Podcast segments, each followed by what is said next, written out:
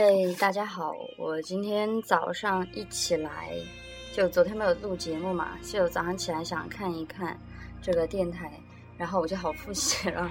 没想到居然看到有人，居然现在开始订阅数也不多，就已经有人在骂我了，就有一种另类的奇特的受宠若惊感，你们知道吗？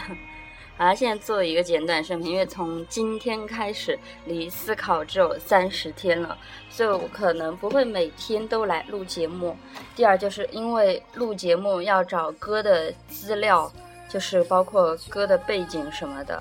这个如果有的人批评我说，就是我有的找的不严谨，有的错了，他还说吻别那个翻唱我也说错了。我虽然他语气比较不好，但我虚心接受这种言之有物的意见。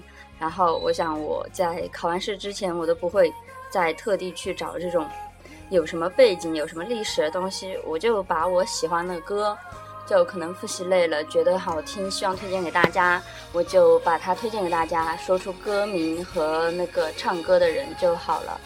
不过，因为这样，就虽然人订阅的人不不是很多，但是也有这么多人了，我也不希望我的认知错误或者记忆偏差来误导大家。这位给我提意见的同学，非常感谢你。但另外有的人骂我骂的，就是光骂脏话，骂我祖宗什么的，就也没有说清楚。哦，我从来没有见过骂架或者吵架或者辩论能全程用脏话得到。就是胜利的，除了就是那种什么大，呃，就是这种，也不算大妈吧，可能人家吵架比较泼辣的人，人家骂人骂的乱七八糟的，但中间还会夹杂着一些正事哦。然后我就做一个简短声明啦，毕竟其实我他们不是说有人骂才是你红的第一步吗？虽然我不想红，但是这至少说明关注这个电台的人越来越多。当然我。三观很正，我就是讨厌吸毒的人，我也讨厌吸毒。不是说不能给对方一个改正的机会，而是要很严格的给他改正的机会。因为你如果喜欢他的话，就一定要让他能够在这件事情上非常严格。爱之，视之以害之，这种，好了，这种话你可能不太明白，他们有人可能不太明白，就是不不能太溺爱。你如果真的喜欢他的话，就不要太溺爱。就是我诚挚的忠告，当然那个还再有人骂脏话骂我话，这个电台我也屏蔽不了，就这样吧，你骂我我当没看到，网络上也不知道你是谁，我也不认识你，你也不认识我，对吧？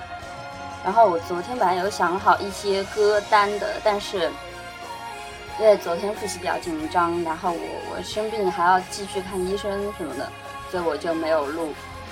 然后今天还有倒计时三十天啊，我记得跟我还有。订阅的同学里面有跟我一样考思考的，当然也有可能你会考研或者今年考国考的，请都要加油。还有就是心态要放平和，我这么玻璃心的人，我现在都能平和面对别人骂我妈什么的。呃，不是说我不孝顺，而是我不认识他，他骂我没有任何意义。然后祝你们考试加油顺利，一定会考过，加油！